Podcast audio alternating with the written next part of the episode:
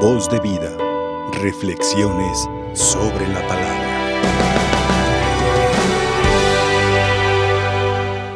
Yo soy el pan vivo que ha bajado del cielo. Qué hermosa y qué profunda autodefinición, entre otras más, del propio Jesús. Yo soy el pan vivo que ha bajado del cielo. Y en el Evangelio de hoy escuchamos que para llegar a la vida eterna se ocupan dos cosas. ¿Qué y qué? Primero, la fe.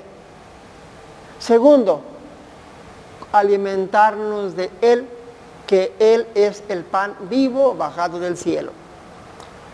Veamos algunos de los aspectos. Primero, la fe. Es un don de Dios. ¿Así? Y es un don que hay que pedirlo una y otra vez constantemente a Él. Señor, creo, pero aumenta mi fe. Dame fe. ¿Y saben qué? Me atrevo a decir que la crisis número uno del mundo es la falta de fe en Dios. Por eso los invito a pedirla, los invito a cultivarla, los invito a heredarla con fe y con responsabilidad, porque se nos dio en el bautismo. Qué hermoso ser responsable en mis actos de fe. ¿De qué se alimenta la fe? ¿De qué se alimenta la fe? La fe se alimenta de oraciones. La fe se alimenta de escuchar y practicar la palabra de Dios en nuestra vida. No nomás escucharla, sino llevarla a la práctica. La fe se alimenta de los sacramentos. La fe se alimenta de los problemas. Cuando tenemos problemas de unos o de otros, ¿cómo recurrimos a Él con fe? Y se solucionan. La fe se alimenta de alegrías. La fe se alimenta de gratitudes. Qué hermoso ser agradecido. Gracias Señor por esto, por aquello. La fe se alimenta de reconocer la salud. Tenemos salud interior y exterior. La fe se alimenta de agradecer las enfermedades. ¿Cómo de agradecer las enfermedades? Sí. En vez de renegar, gracias Señor por esta circunstancia, pero con fe y con tu ayuda, que es lo mismo, voy a salir adelante. Amigos, la fe se alimenta de momentos de sagrario, de momentos de sagrario. Nos hace mucha falta momentos de sagrario. Ustedes y yo frente a Él. Como un buen hábito, como una buena costumbre. La fe se alimenta de diálogo espiritual, desde mi casa, desde mi recámara, frente a una imagen de un Cristo resucitado, de la Virgen, de algún santo, qué sé yo. Por lo tanto, entre otros más, hay que seguirla pidiendo la fe. ¿Están de acuerdo? Los invito a cantar aquel cantito que he cantado otras veces. Creo, Señor, pero aumenta mi fe. Creo, Señor, pero aumenta mi fe. ¿Lo repetimos? Creo, Señor, pero aumenta mi fe. Creo, Señor, pero aumenta mi fe. Muy bien. Primer aspecto para la vida eterna, pero desde esta vida, la fe. Segundo aspecto que leemos en el Evangelio de hoy, Jesús se revela como alimento. Y no es cualquier alimento. Alimento para el camino de esta vida y alimento para la vida eterna. Un alimento que une, nos une con Él. Un alimento que sacia nuestra hambre. Un alimento que nutre. Un alimento que fortalece. Un alimento que es un regalo que hay que recibir contentos y gustosos. Qué hermoso poder comulgar. Qué hermoso y que hay Eucaristías donde el sacerdote, por indigno que lo consideremos, es un ministro de Dios que consagra la forma y nos da el pan Es un alimento que salva, un alimento que salva. Y Jesús es el misterio eucarístico. Jesús es el misterio eucarístico con su cuerpo y con su sangre. El pan hecho cuerpo y el vino hecho qué? Sangre. A través del milagro de cada Eucaristía, que se llama, hay una palabra bonita y elegante, transubstanciación. Transubstanciación. Trans, una palabra en latín que significa el, el que cambia. Substancia. Esta sustancia material, el pan, se convirtió en cuerpo. Esta sustancia de uva, vino, se convirtió en su sangre. Por eso se llama transubstanciación. Bueno, Jesús es el misterio eucarístico. Otro aspecto bonito, Jesús en el culto eucarístico. Dos cosas interesantes, ¿eh?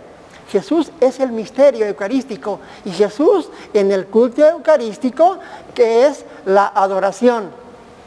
La adoración a Él en cada celebración. Un gran amigo que tengo me daba esta buena idea y se las comparto a propósito de la adoración al Santísimo.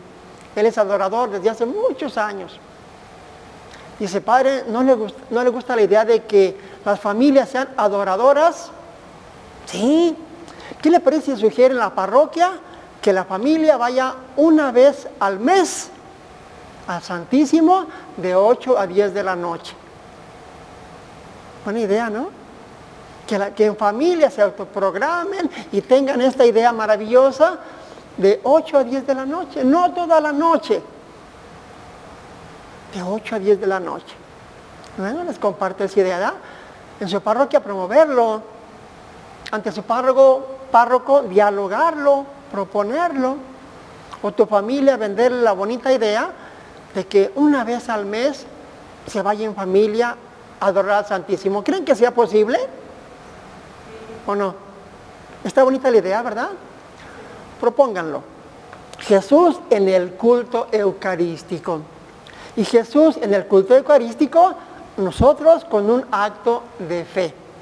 Con un acto de fe. Fíjense que en cada celebración eucarística, Cristo baja del cielo al altar por manos del sacerdote. ¿Y se hace qué? un milagro en cada Eucaristía. Qué bonito, ¿eh? Todo esto, repito, se ocupa la fe y alimentarnos de Él. Por lo tanto, si tengo fe y me alimento de Él, Jesús nos espera a que vayamos hacia Él. ¿Vamos? ¿Cómo ven? ¿Vamos? ¿Cómo ir? ¿A dónde ir?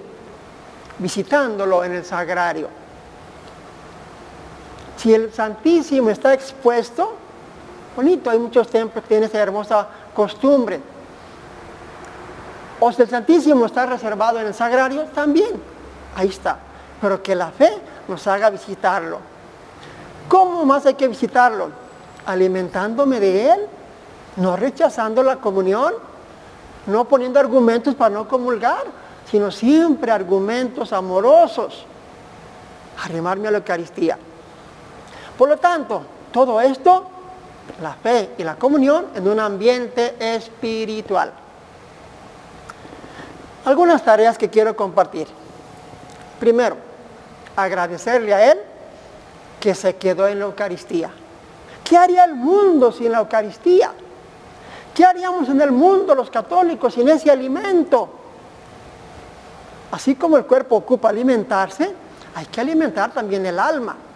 Por lo tanto, agradecerle y como los discípulos de Maús decirle, quédate con nosotros, quédate con nosotros. Y se quedó y lo reconocieron al partir el pan.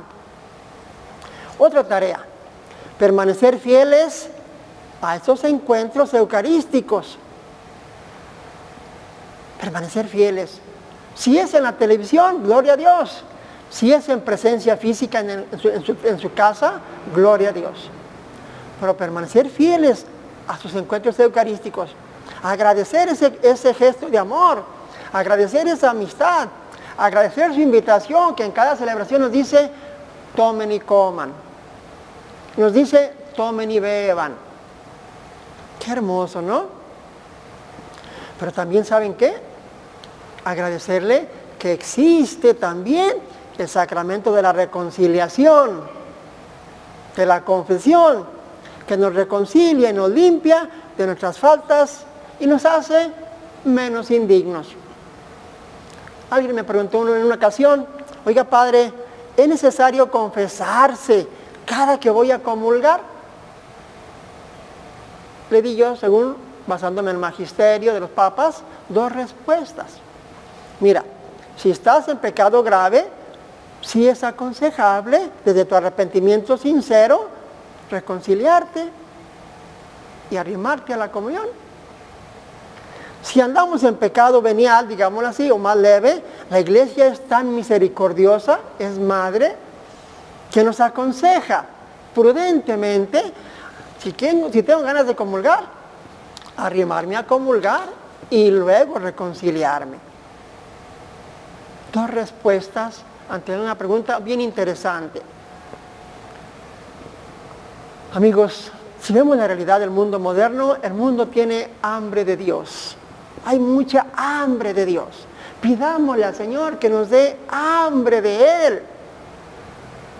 Padre, no soy digno de comulgar. ¿Quién es digno? Con todo el respeto, ni el Papa es digno. Nadie somos dignos, pero Él así lo quiere. ¿Verdad? En el mundo hay mucha hambre de Dios. Hay hambre de la razón. Hay hambre de la justicia. Hay hambre de la verdad. Hay hambre, mucha hambre de paz. Hay hambre de amor al estilo Dios, que es el auténtico. Hay hambre de perdón. Hay hambre de esperanzas. Y esto se lee desde nuestras conciencias, desde el matrimonio, desde la familia, desde las sociedades. Los invito a hacer una petición al Señor en esta misa. Señor, enséñame a hacer pan como tú. ¿Lo decimos? Señor, enséñame a hacer pan como tú. Otra vez. Señor, enséñame a hacer pan como tú. ¿Saben por qué? Porque hoy en día muchos creen ser el alimento de la humanidad con panes a escudo de felicidad amargosos. Alimentos que pudren. Ideologías totalmente en contra de este pan y en contra de este evangelio y en contra de este estilo de vida espiritual. Y nos están dando de comer a través de la mente, la boca de la mente.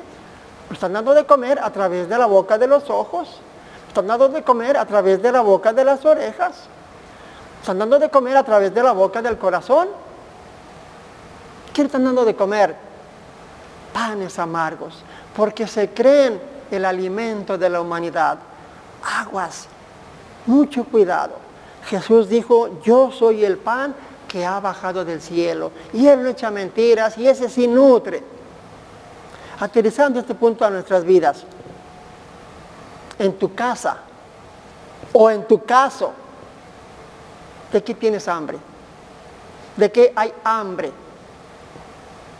Algunos posibles platillos que falten que hay que surtir y compartir. Y que tú y yo podemos hacerlo. En tu casa o en tu caso no hay hambre de entusiasmo. Sigue en una cierta tristeza crónica, en un pesimismo crónico, es que no puedo, es que estoy así, es que estoy asá, es que está pasando esto, es que aquello. Aguas, no estés alimentando tus miedos. Alimentemos la esperanza con el entusiasmo de la fe, con el alimento de Él. No estoy diciendo que no haya circunstancias difíciles, las hay. Pero si yo misma, si yo misma me derrumbo, me desalimento, me desplomo, este alimento del entusiasmo y la fe y el alimento de Él requiere esfuerzo, requiere constancia y requiere perseverancia. En tu caso o en tu casa no hay hambre de diálogo. Contigo mismo, contigo misma, con tu cónyuge, Un diálogo abierto, sincero. Un diálogo donde yo me preste a escuchar y ser escuchada y ser escuchado. Y saber callar por fuera y saber callar por dentro y decir, gracias por este hermoso momento de dialogar juntos. No solamente diálogos funcionales de las cosas materiales, diálogos de nuestra manera de vivir, ser, sentir, caminar hacia Dios. Surte ese platillo, surte a la cena de tu conciencia. Hay que surtir esa a la cena de la conciencia, a ver qué ingredientes me faltan para dar de comer. Oye, en tu caso o en tu casa,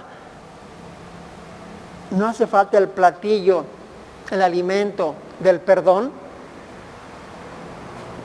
Darlo o pedirlo. Qué bonito. Tengo hambre de que me perdonen. Bueno, tengo hambre de, que perdonar a alguien porque tengo rato que no le hablo por chismes, por herencias, por críticas, por niñerías, con todo respeto. Darlo pedirlo. Hambre de perdón. En tu casa o en tu caso no hay hambre de paz. Una paz sincera no una paz superficial que aparentemente todo está en paz. Una paz que brota de la conciencia limpia, tranquila, en paz precisamente con Dios. En tu caso o en tu casa no hay hambre de caricias sanas, fuera de todas circunstancias que le llaman amor, que no es amor. Aguas. Si hay hambre de caricias sanas, sé expresiva, sé expresivo. Ánimo, da ese alimento, súrtelo y compártelo. En tu casa no hay hambre del alimento de risas, alegrías, de contagiar a otro de momentos bonitos. Y en vez de estar recalcando lo, pesado, lo malo, lo es, lo que me falta, lo que... Eh, qué hermoso agradecerle a Dios y valorar con una sonrisa en tus labios, en tu corazón, en tu conciencia. Gracias Señor, estoy contenta, estoy contento. Sin caer en pesimismos ni en conformismos. Pero qué hermoso ser instrumento de risa, instrumento de alegría para otros. Con todo respeto, no estoy diciendo que seamos payasos, con respeto a los payasos, que es su trabajo. Pero tú puedes ser motivo de alegría para otros. Tú puedes ser motivo de alegría para otras. Ánimo, con tu espontaneidad, con tu chispa de entusiasmo. Échale ganas. Súrtela a la cena de tu conciencia, de ese alimento, de ese platillo. En tu casa o en tu caso, no hace falta el alimento de la unidad. Que ustedes y yo, en nuestra familia, seamos ese motivo de unirnos, no de dividirnos. Mm, ahí viene esta, mm, cállate, no vamos. Mm, no, no voy porque va a estar esta persona, no voy porque va a estar este, no voy porque... Ser motivo de unidad en tu casa o en tu caso. Muchachos que me estén escuchando, sus papás no tienen hambre del alimento, de su obediencia de ustedes, de que dejen el celular un rato, de que nos pongamos atención, de que para comer hay que compartir el momento del alimento y dejando a un, lado el, celular. De que la noche que se vayan a dormir dejen a un lado el celular. O todo el mundo lo deje en el comedor, en una canastita, en una cajita. Aguas, ¿verdad? En tu casa o en tu caso no hace falta el alimento de la fe. Sigámoselo pidiendo, sigámoselo pidiendo. Padre, ¿dónde surto eso? ¿Dónde lo consigo? ¿Cómo lo comparto? Tienes muchos de esos alimentos. Date cuenta de ello, porque Cristo está en tu vida y está en la mía. La Virgen está en tu vida y está en la mía. San José está en tu vida y está en la mía. ¿Dónde lo surto, Padre? Me urge. Me urge. Respondo con las palabras de Él mismo yo soy el pan vivo que ha bajado del cielo. Ahí está la respuesta. Con él surtamos los, los alimentos que ves que falten en tu casa, ahí están, con él. Vayamos, vayamos hacia él. Y te invito a que no tan fácil niegues la comunión, te niegues a recibir la comunión. Qué tristeza le da a un sacerdote que uno ofrece incluso la comunión a enfermos. ¿Quieres la comunión tu papá, tu mamá o alguien en tu casa? No. Como que ni le hace falta. Híjole, qué tristeza, ¿no? A veces les digo a los ministros eh, extraordinarios de la comunión allá en mi parroquia, bueno, en la, que, en la que estoy, no es mía, en la que estoy, según tú, ministro, ¿tú eres el que le sirves al, al enfermito? En parte sí. Te invito a que aprendamos de ese enfermito que te espera con ansias, con fe, con amor, con alegría, a que le des el alimento espiritual, la comunión. Ministros de la comunión que me estén escuchando, felicidades por ser ministros con ese privilegio reto. No nos acostumbremos a dar la comunión con una frialdad, cuerpo de Cristo, cuerpo de Cristo, cuerpo de Cristo. Qué reto tan grande dar la comunión con fe y recibirla con fe. ¿Sí? Los invito pues a hacerle caso, a alimentarnos de él. Y si otros del mundo moderno están diciendo que ellos son el alimento, más críticos de las realidades. Yo soy el pan vivo que ha bajado del cielo. El que me coma tendrá vida eterna. Alimentémonos de Él y pidámosle que aunque seamos indignos, nos siga alimentando. Padre, tengo mucho que no comulgo. Solamente hago la comunión espiritual como ustedes lo hacen allí en la misa. ¿Qué es la comunión espiritual? Es una oración bonita con la que el fiel católico expresa su deseo de recibir a Jesucristo en la Eucaristía sin poderla recibir sacramentalmente. Se usa en los casos de que no se puede recibirla en este momento. Y se puede rezar en cualquier lugar y en cualquier circunstancia. ¿Para qué? Para alimentar los músculos del alma. Digámoslo así, para alimentar los músculos del alma. Si no puedes comulgar o no fuiste a misa presencialmente, podemos hacer la comunión espiritual. ¿Quién inventó la comunión espiritual? ¿Desde cuándo se usa? La inventó San Alfonso María de Ligorio. Él fue el que expresó esa hermosa oración como un deseo de unidad, como un deseo de amor, como un deseo de fe. Entonces, ¿queremos salvarnos? El Evangelio de hoy nos dice que Jesús se ocupa fe y se ocupa alimentarnos de Él. Actitudes, conductas que ustedes y yo podemos vivir. Que nos ayude y que así sea. Voz de vida.